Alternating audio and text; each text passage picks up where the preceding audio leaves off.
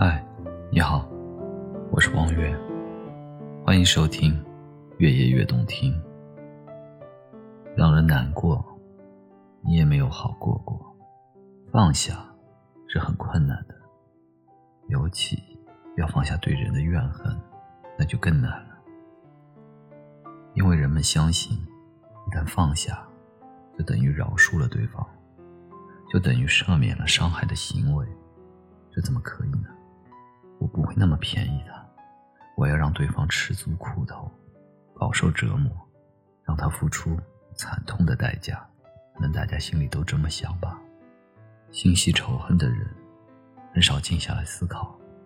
如果你心怀怨恨，真正痛苦的人，却只有自己而已。因为在你怨恨任何人之前，必须先在内心制造恨的毒素。唯有充满怨恨，你才能去恨。在你伤害别人之前，你必然先伤害自己。我们都相信以眼还眼，但结果是，大家都被弄瞎了。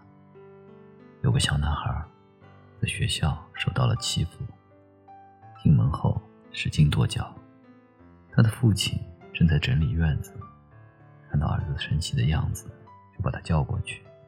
想和他聊聊，儿子不情愿地走到父亲身边，气呼呼地说：“爸爸，我对坐在旁边的那个同学很生气。”父亲一面工作，一面静静地听儿子诉说。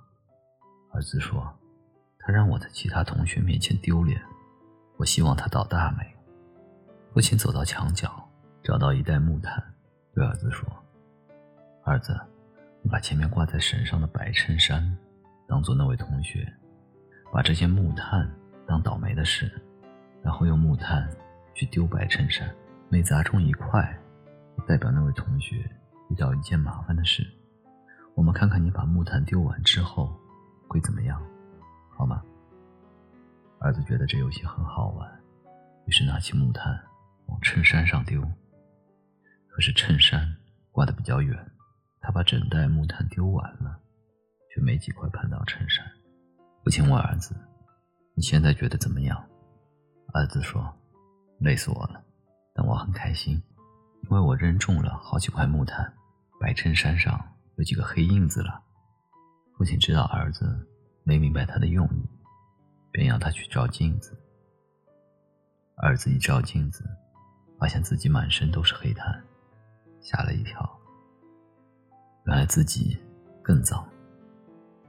这时，父亲拍拍他的肩膀说：“孩子，永远不要忘记，报复就像你扔出的木炭，永远伤害别人少，污染自己更多。”著名黑人领袖马丁·路德·金曾说：“眼还眼的结果是大家都被弄瞎了。”他说的对，你不想让某个人好过。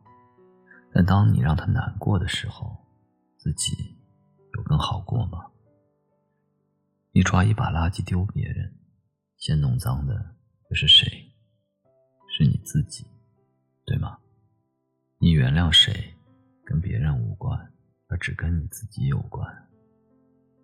如果你懂得爱自己，就不会为了一个你不爱的人去伤害你自己。